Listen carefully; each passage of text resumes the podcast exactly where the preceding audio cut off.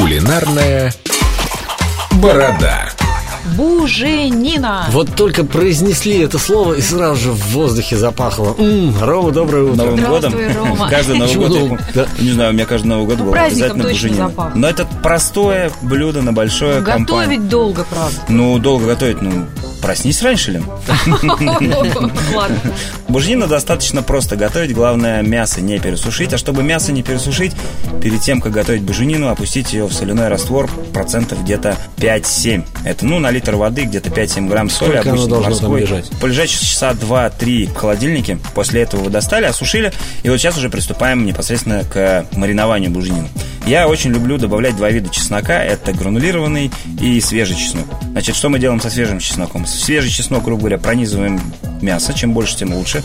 Ну, не нужно делать, конечно, там, в два раза больше чеснока, чем самой буженины. И гранулированный сверху присыпаем. Многие используют горчицу для маринования Я. буженины. Я люблю выбирать именно сухое маринование, брать сухую горчицу. Да. Хорошего качества. Присыпаешь крупная соль, крупный перец, немного масла либо растительного, либо оливкового. Это уже ваши вкусовые предпочтения. Лист лайма положить обязательно, сухой. Лист лаврухи положить.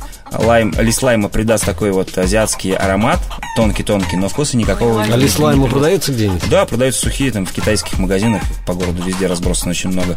Соответственно, можно положить еще корень петрушки, либо стебли петрушки, чтобы ароматнее было. Лучше сверху вот так? Про- прям вот сверху на буженину убрать в миску и поставить в А его холодильник часа на потереть 4 или на что? 5. Не надо ничего тереть, мясо само заберет все вкусы. Ну, соответственно, закройте пленкой какой-нибудь пищевой, либо просто положите в бокс. И через несколько часов. И через несколько часов, а лучше это сделать э, с вечером, с утра проснулся, духовку разогрел до 175 градусов, Так. как следует зафольгировал буженину и убрал ее на, на ча- 1 килограмм 1 час. То есть, если у вас кусок Ну шеи 2 Чи- килограмма, значит 2 часа.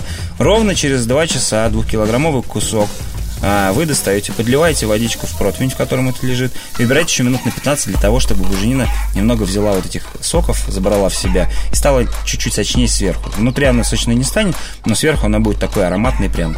И после этого вы достали, поставили ее, да, дайте ей немного остыть. Отдохнуть. Отдохнуть, да. Пусть она там, э, пусть давление снизится, соки все распределятся.